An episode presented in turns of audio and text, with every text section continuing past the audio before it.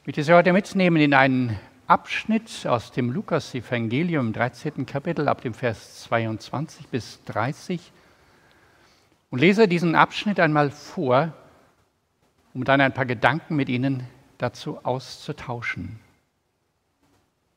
Und er Jesus ging durch Städte und Dörfer und lehrte und nahm seinen Weg nach Jerusalem. Es sprach aber einer zu ihm, Herr, meinst du, dass nur wenige selig werden? Er aber sprach zu ihm, Ringt darum, dass ihr durch die enge Pforte hineingeht. Denn viele, das sage ich euch, werden danach trachten, dass sie hineinkommen und werden es nicht können. Sobald der Hausherr aufgestanden ist und die Tür verschlossen hat, und ihr anfangt draußen zu stehen und an die Tür zu klopfen und zu sagen, Herr, tu uns auf, dann wird er antworten und zu euch sagen, ich weiß nicht, wo ihr her seid. Dann werdet ihr anfangen zu sagen, wir haben vor dir gegessen und getrunken und auf unseren Straßen hast du gelehrt. Und er wird zu euch sagen, ich weiß nicht, wo ihr her seid, weicht von mir, ihr Übeltäter. Da wird sein Heulen und Zähne klappern, wenn ihr sehen werdet, Abraham, Isaac und Jakob und alle Propheten im Reich Gottes, euch aber hinausgestoßen. Und es werden kommen von Osten, von Westen, von Norden, von Süden, die zu Tisch sitzen werden im Reich Gottes. Und siehe, es sind Letzte, die werden die Ersten sein. Und es sind Erste, die werden die Letzten sein. Himmlischer Vater, zeige nun, was du uns mit diesem Abschnitt heute sagen möchtest. Amen. Wenn man solche Abschnitte liest, dann sind oft die letzten Verse so die Zielpunkte, auf die es hinausläuft. Und da heißt es ja zum Schluss, es gibt so ein weltumspannendes Reich Gottes. So ein Reich Gottes sogar mit einem ganz großen Überraschungseffekt. Es werden kommen von Norden, von Süden, von Osten und Westen alle die mit ihm sitzen im Reich Gottes. Und was ist das Reich Gottes eigentlich?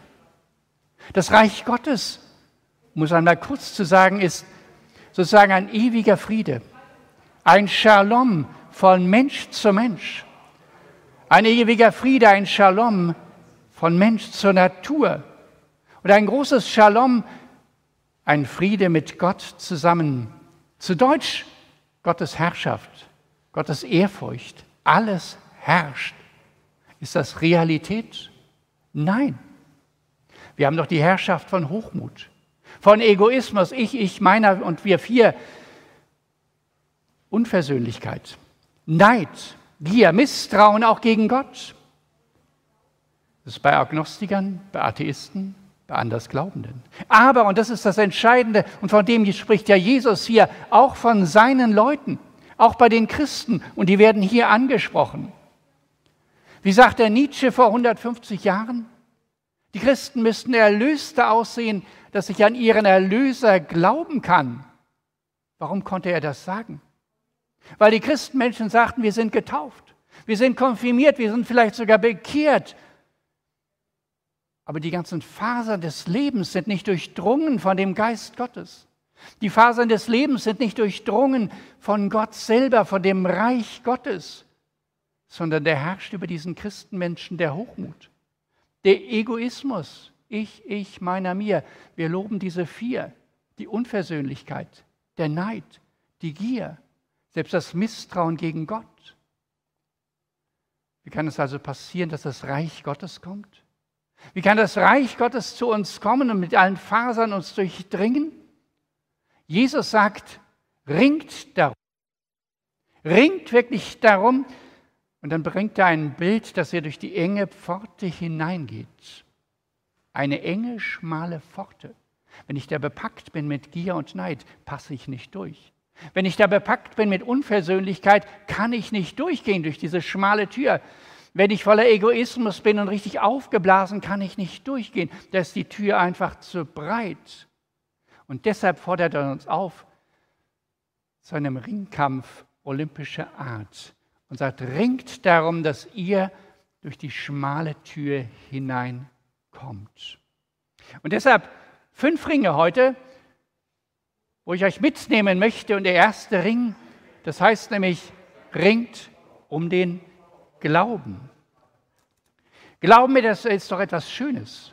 Glauben ist ja die Versöhnung mit Gott. Glaube ist ja etwas, von dem ich begeistert bin, wo ich mich vertrauensvoll in die Hände Gottes hineingebe. Aber dann gibt es diesen Kontrast. Und der Kontrast, das ist so die Erschütterung des Glaubens. Erschütterung des Gottvertrauens. Vor vielen Jahrzehnten, als ich so im Studium gewesen bin, habe ich mich mit Texten beschäftigt von Feuerbach. Feuerbach sagte ja, das ist alles so erfunden, erstunken, erlogen. Das ist sozusagen eine Beruhigungspille für das Volk.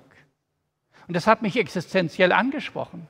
Und ich gesagt, vielleicht ist das wirklich Schall und Rauch, was ich dort verkündigen möchte. Einmal, ist das wirklich so mit dem Glauben an Gott?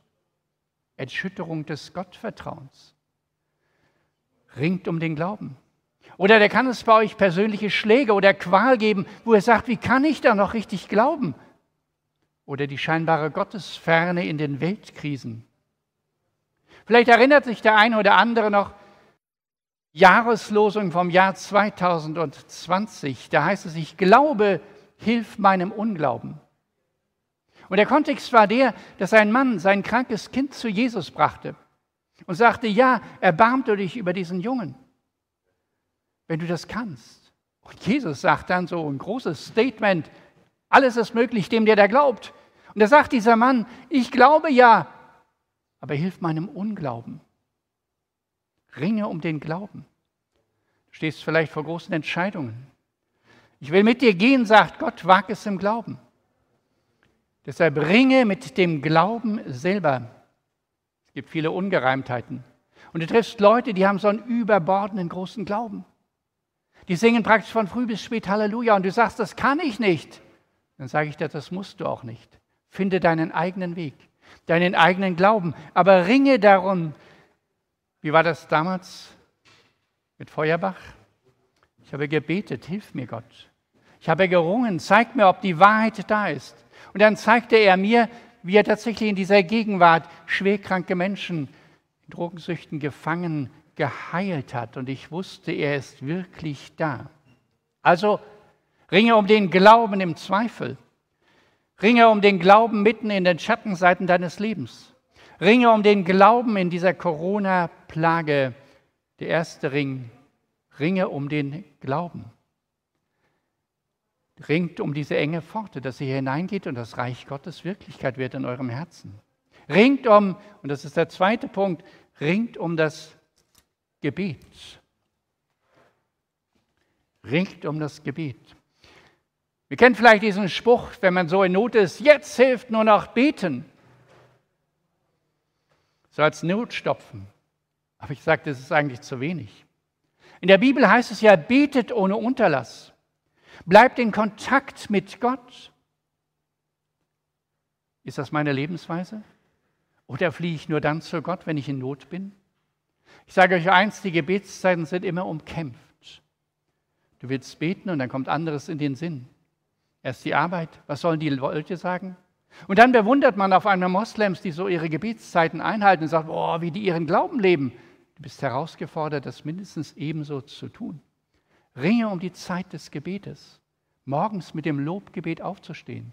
Abends mit einem Dank und einem Lob auf dem Herzen ins Bett zu gehen.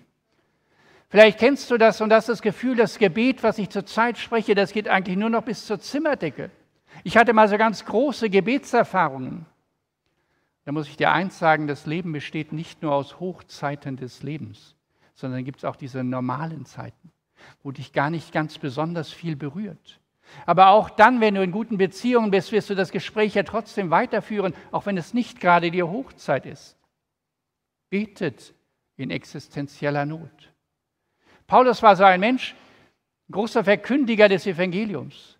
Aber er trug irgendeine Last mit sich herum, eine Krankheit oder eine was weiß ich, was ihn betroffen hat. Und das nannte er den Pfahl im Fleisch. Und er sagte, das hindert eigentlich daran, dass ich das Evangelium weltweit verkündigen kann, sondern immer werde ich gelähmt von diesem Pfahl im Fleisch. Und dann ringt er mit Gott im Gebet und sagt, nimm das weg. Und irgendwann antwortet ihm Gott und sagt, nein, sondern du wirst sehen, dass meine Kraft in den Schwachen mächtig ist. Das war die Antwort, die Gott ihm nach dem Ringen gegeben hat. Ich bin in den Schwachen mächtig. Joni Erickson gelähmt ab dem 17. Lebensjahr. Unterwegs und am Ringen mit Gott, was soll das? Als kranke junge Frau, inzwischen sogar krebskrank geworden, aber sie lebt immer noch. Und was sie tut? Sie hat ein Ja gefunden im Gebet zu dem Weg Gottes mit ihr. Sie ist nicht geheilt, aber sie macht schöne Bilder. Sie ermutigt andere Menschen. Ja, deshalb ringe um das Gebet. Ringt um den Weg in die enge Pforte. Ringt darum, dass sozusagen das Reich Gottes alle Fasern eures Lebens durchdringt. Ringt, das ist der nächste Punkt, ringt um die Vergebung. Wie beten wir dem Vater unser so landläufig? Vergib uns unsere Schuld, wie auch wir vergeben unseren Schuldigern. Aber wie geht das? Ich kann ihm doch nicht vergeben, was der mir angetan hat. Ich kann ihm doch nicht vergeben, so geht das doch gar nicht. Ich vergebe dem erst, wenn er sozusagen zur Kreuze kriegt, sich vor mir niederwirft in den Staub und sagt, verzeih mir bitte. Merkst du, was du da dem in dem Herzen eigentlich hast? Hochmut. Ich möchte, dass der andere sich demütigt und dann kann ich vergeben. Ich behalte doch die Macht über ihn. Nein, sagt Jesus. Du sollst nicht herrschen, sondern vergeben. Wie oft sollst du vergeben, sagt Jesus? Siebenmal, siebzig Mal. Sagt Jesus, da warte erst mal siebenmal, siebzig Mal, bevor der andere sich vor dir in den Staub wirft? Nein, er sagt, vergib ihm einfach, so wird dir auch vergeben. Im Alpha-Kurs am letzten Freitag hatten wir ja dieses Thema auch Vergebung und Versöhnung. Da haben wir ein kleines Video gesehen von Corrie ten Boom, diese Frau, die im Nazireich Juden versteckt hatte, dann ins Konzentrationslager hineinkam, dann wie durch ein Wunder gerettet wurde und zum Schluss nach dem Zweiten Weltkrieg ermutigend durch die Kirchen gegangen ist und die Menschen ermutigt hat. Und dann sieht sie dort, wie eben einer auf sie zukommt, derjenige, der ein schrecklicher Wärter gewesen war in dem Konzentrationslager. Und er kommt auf sie zu, weil er im Sinn hat, ich möchte, weil ich inzwischen Christen, Christ geworden bin, einer begegnen, die ich gequält habe und um Vergebung bitten. Und dann geht er dahin. Und sie sieht ihn auf sich zukommen. Und er sagt, kannst du mir verzeihen? Und innerlich sagt sie, nein, das kann ich nicht. Aber sie wusste, einer kann das. Und das ist Jesus selber. Er in dir kann die Vergebung schenken. Und sie hat ihm dann die Hand gereicht, zögernd. Aber es war so, so beschreibt sie das in der Biografie, das eigentliche, es war Gottes Hand, die gereicht wurde zur Versöhnung. Also weg mit den Machtallüren, weg damit, sondern einfach vergeben, weil Jesus sagt, vergib siebenmal, siebzig Mal und warte nicht darauf, dass der andere zur Kreuze kriegt. Ringt um die enge Pforte, ringt darum zu vergeben, ringt, und das ist der vierte Kreis, ringt um Gemeinschaft miteinander ringt um die Gemeinschaft miteinander. Da kann es Menschen geben, die in Glaubenszweifeln gerade gefangen sind. Aber da braucht es andere, die unterstützen. Da braucht es welche, die jetzt mittragen, mithelfen. Erinnert euch vielleicht an die Geschichte, wo vier Menschen einen hineinbrachten zu Jesus, der gelähmt, der krank war, der sozusagen selber vielleicht gar nicht mehr richtig glauben konnte, aber Jesus an ihren Glauben, den dieser Träger sah, da hat er geheilt. Deshalb suche dir Menschen, mit denen du beten kannst. Menschen, für die du da sein kannst. Suche dir Menschen, die miteinander mit dir sind. Und dann gibt es eine große Herausforderung, die hat Dietrich Bonhoeffer einmal so beschrieben, es gibt so etwas wie eine seelische Gemeinschaft. Eine seelische Gemeinschaft ist das, wo du sagst, was ich brauche, ist wichtig. Und er sagt, ihr müsst aber dahin kommen zu einer geistlichen Gemeinschaft. Dass ihr dem anderen sozusagen im Geist miteinander verbunden seid. Dass er merkt, wir gehören zusammen. Als Christenmenschen, als Gemeinschaft. Sucht euch jemand, mit dem ihr euch austauschen könnt. Sucht euch jemand, mit dem ihr beten könnt. Sucht euch jemand, mit dem ihr vertraut seid und übt das ein, diese geistliche Gemeinschaft. Gemeinschaft leben. Ich weiß, das fällt manchmal schwer. weil der andere mir auf den Geist gehen kann. Aber der andere ist wiederum da zu deiner persönlichen Reife, zu deiner persönlichen Reife, um, Reife, um besser zu werden, um neuer zu werden. Man kennt es vielleicht so als Ehepaare, die zu einem bestimmten Punkt kommen und sagen, jetzt können wir nicht miteinander und trennen sich. Da suchst du dir einen neuen Partner oder eine neue Partnerin und entdeckst plötzlich, ich komme genau zu diesem gleichen Punkt. Jetzt muss ich mich wieder trennen, weil der andere eigentlich ein Lehrer für dich ist, weiterzukommen im eigenen Leben. Deshalb bleib dran an der Gemeinschaft. Bleibt dran auch in der Gemeinschaft in euren Kleingruppen. Bleibt dran in der Gemeinschaft auch jetzt in dieser Corona-Zeit und halte diesen Kontakt miteinander. Ringt um die Gemeinschaft. Denn kein Christsein ohne Gemeinschaft ist das Glaubensfeuer in euch weiter stark bleiben kann. Ringt um die enge Pforte. Und dann, dann gibt es einen fünften Ring. Und da heißt es, ringt um das Tun. Ihr kennt vielleicht dieses Wort, wo man sagt, ja, ich habe es verstanden. Man müsste mal. Man müsste mal, aber faktisch tut man es nicht. Man müsste mal und schön wäre es. Kennen Sie das auch? Man müsste mal. Aber der Begang durch die Pforte beginnt eben mit dem Tun, dass ich wirklich gehe. Gehe und tue.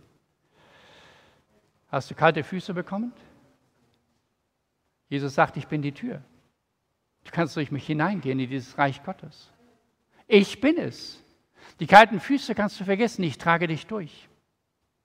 Ich gehe dir voran. Ich gehe dir voran zu diesem ersten Ring des Glaubens und helfe dir dabei. Ich gehe dir voran in dem Ring des Gebetes. Ich gehe dir voran in diesem Teil der Vergebung. Ich gehe dir voran in der Gemeinschaft hin zu dem Tun. Jesus hat einmal gesagt, ich bin der Weinstock, ihr seid die Reben. Ohne mich könnt ihr nichts tun. Aber er will euch helfen, durch diese enge Pforte zu gehen, zum Glauben, zum Gebet, zur Versöhnung, zur Gemeinschaft und zu dem Tun. Also dann, auf durch die enge Pforte, ringt darum.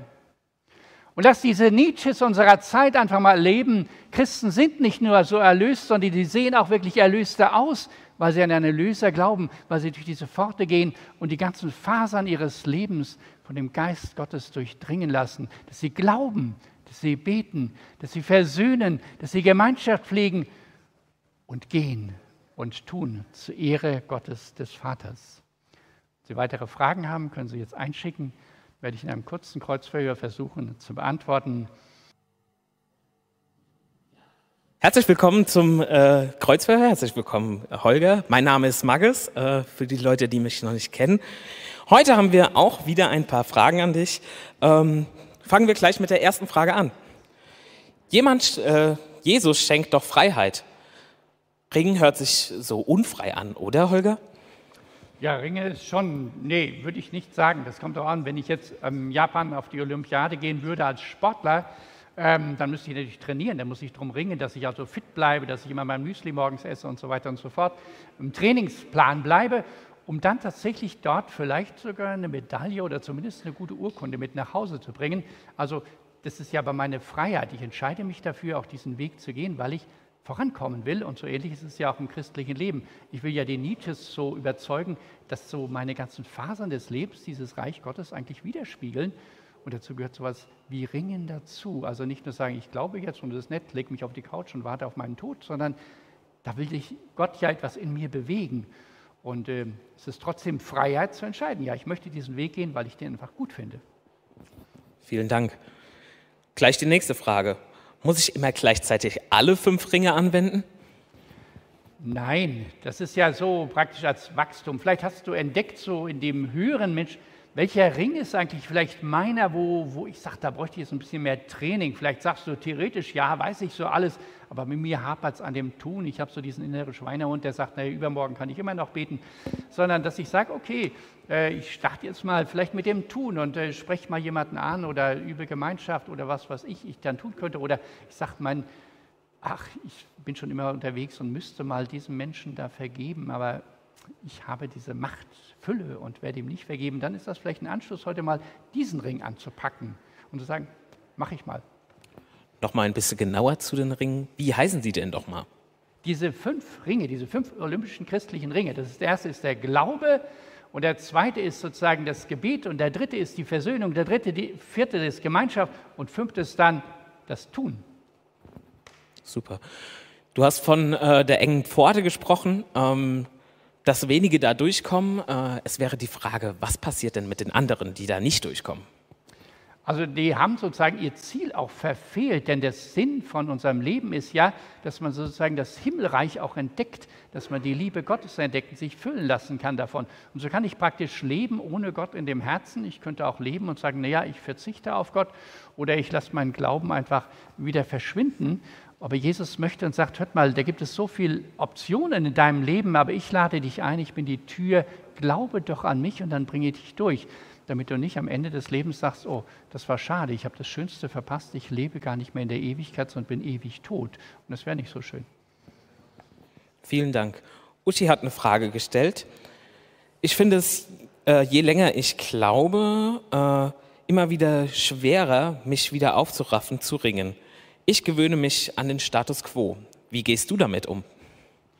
Ähm, indem ich mir immer wieder mal neu diese fünf Ringe vor Augen führe und sage, wer bin ich eigentlich in Christus? Was möchte eigentlich Jesus mit mir in meinem Bereich, wo ich bin?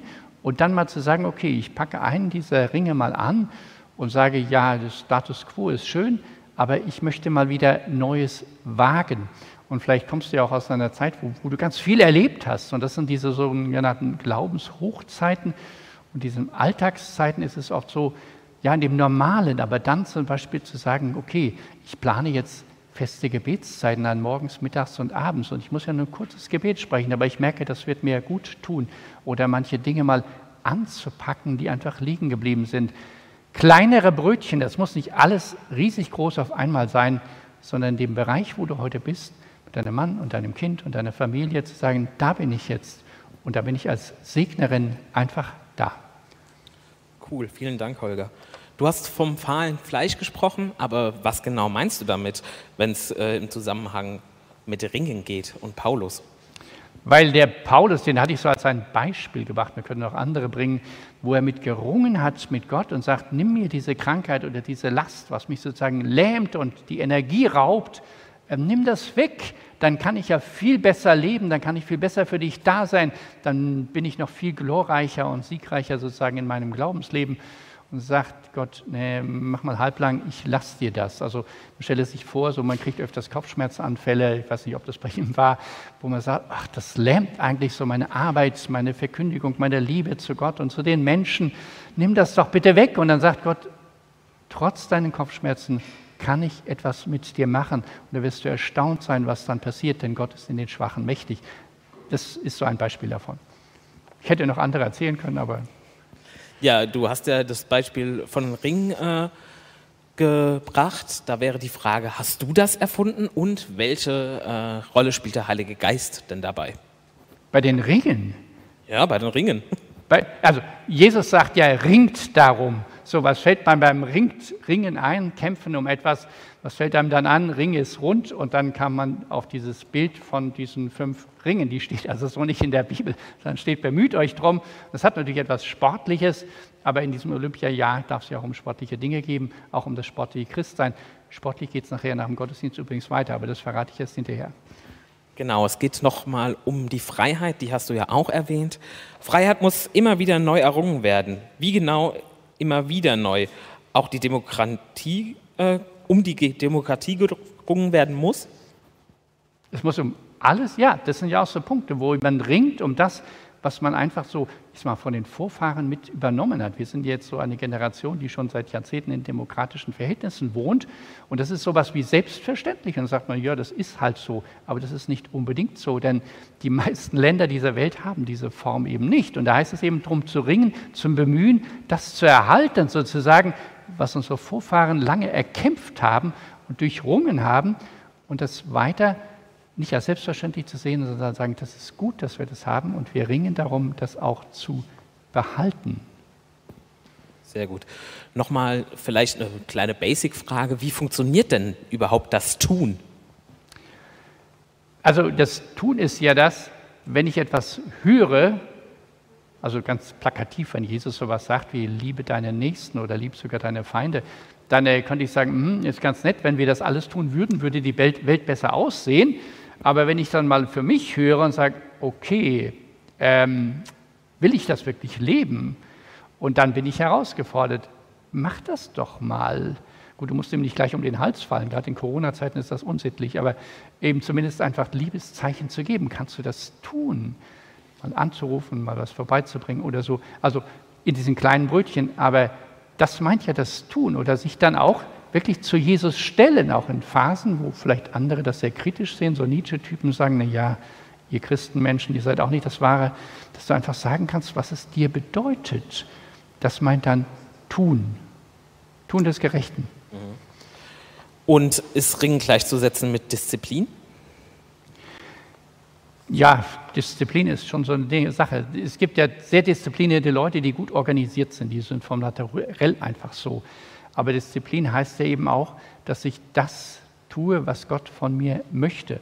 Und wenn ich mehr so ein, sag ich mal, nicht so sehr disziplinierter Mensch bin, ähm, dann muss ich mich nicht unbedingt in so ein Korsett einer Disziplin hineinbegeben, aber trotzdem anzupacken in meinem Rhythmus das, was Gott mir aufs Herz legt oder mich herausfordert, ja, an was glaubst du eigentlich wirklich? Glaubst du nur so theoretisch? Glaubst du an deine Vergangenheit? Oder glaubst du daran, dass Gott in dir zu Hause ist? Und dann lass es auch zu, dass er so alle Fasern deines Lebens durchdringt. Okay, kommen wir zur letzten Frage. Kann man die Ringe irgendwo runterladen oder nachschauen? Das kann man auch tun, denn wir sind ja gut vernetzt miteinander und es wird nachher nochmal ein Link eingeblendet, wo sich jeder diese Ringe sozusagen auf sein Smartphone, sein Tablet oder wie runterladen kann. Ihr könnt sogar, wenn ihr einen schönen Drucker habt, euch das ausdrucken und dann irgendwo schön einrahmen und an die Wand hängen, ähm, vielleicht neben den Nachttisch, wenn ihr morgens aufwacht, sagt, ach ja, um was ringe ich denn heute? Oder abends, bevor du schlafen gehst, liest du diese Ringe dir mal durch. Also kann man sich gerne angucken. Und jetzt geht es auch gleich um diesen zweiten Ring, um das Gebet, denn auch wir als große Gemeinschaft mit allen, die in dieser Streaming-Gemeinde jetzt hier zusammen sind, wollen ja miteinander beten. Und ähm, ich könnte natürlich Dinge sagen, die mir wichtig sind, wo ich auch denke, die Ihnen vielleicht wichtig sind, dass ich sie bete, aber es wäre schön, wenn Sie Ihre Wünsche, Ihre Anliegen, die Sie an Gott haben, jetzt einschicken und das Slido wird gleich eingeblendet und dann sagen, du, könnten wir nicht dafür gemeinsam beten? Und Jesus hat einmal gesagt, wenn zwei oder drei sich einig werden über das, um was sie bitten, dann will ich es tun. Und wenn jetzt vielleicht die paar hundert, die hier in dem Stream sind, sich zusammentun und konzentriert mitbeten, das ist ja der dreimal was weiß ich wie hoch, dann sagt Jesus, ich will da hören, ich will das tun, ich will das bewegen. Ihre Gebete tragen dazu bei. Also schicken Sie ein, was Ihr Herzenswunsch ist, was Sie sich von Gott wünschen.